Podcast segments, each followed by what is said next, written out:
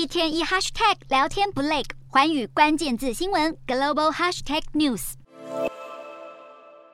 接着换一段话题要来关注到台积电，全球晶圆代工龙头台积电亚利桑那厂在二零二一年的时候正式动工，投资一百二十亿美元，大约是新台币三千六百六十八亿元。第一期厂区将会生产五奈米制程，预计二零二四年的时候会进入量产。至于三奈米晶圆厂，台积电创办人张忠谋他在 APEC 会后有证实，未来三奈米也会赴美生产，因此外界就推估了三奈米晶圆厂可能要到。二零二五年的时候才会开始来建制，量产的时间应该就会落在二零二七年。到时候台湾整体产能将会进入下一代，前进到两奈米甚至是一点四奈米的研发。而台积电亚利桑那厂将在美国时间六号举行移机典礼，可能会增加投资美国，但是这个也引发各界热议，更被指称了台积电未来恐怕会变成美积电。那么对此，美国白宫国家安全会议发言人科比他就强调了台。湾是我们持续合作伙伴，在外国企业方面，同时也在供应链韧度方面，我们对此始终如一。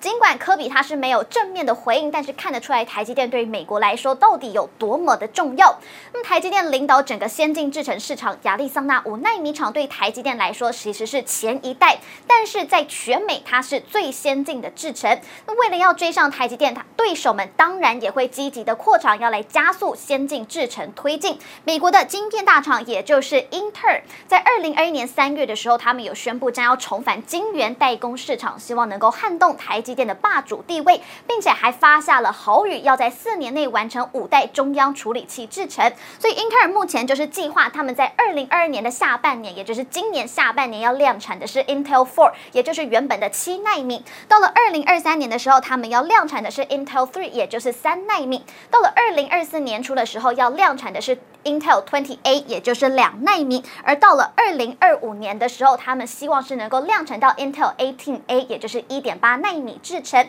希望能够重返先进制程的领先地位。理论上呢，Intel Twenty A 其实它跟台积电的两纳米是相抗衡的一个制程，一旦英特尔成功的突破 Intel Twenty A 量产，或有能力与台积电的两纳米制程一较高下，更先进的 Intel Eighteen A 就是两纳米以下的布局了。因此，从以上这个发展呢，不难感觉到英特尔的目标是十分的明确，试图要在晶片代工产业要跟台积电还有三星要形成三足鼎立的格局，在先进制程晶片市场占据一席之地。而执行长季辛格他本周呢也会再度的到访亚洲，预计七号的时候，他是要与台湾的这个宏基、华硕、广达、和硕还有仁宝等等 PC 和伺服器大厂会面，主要就是要来台固装，同时也要 讨论明年的新的合。合作案。根据了解，基辛格他并没有与台积电的高层会面的行程。而在八号晚间，基辛格他接下来就要飞到南韩，要与三星会长李在镕见面，积极的抢救流失的市占率。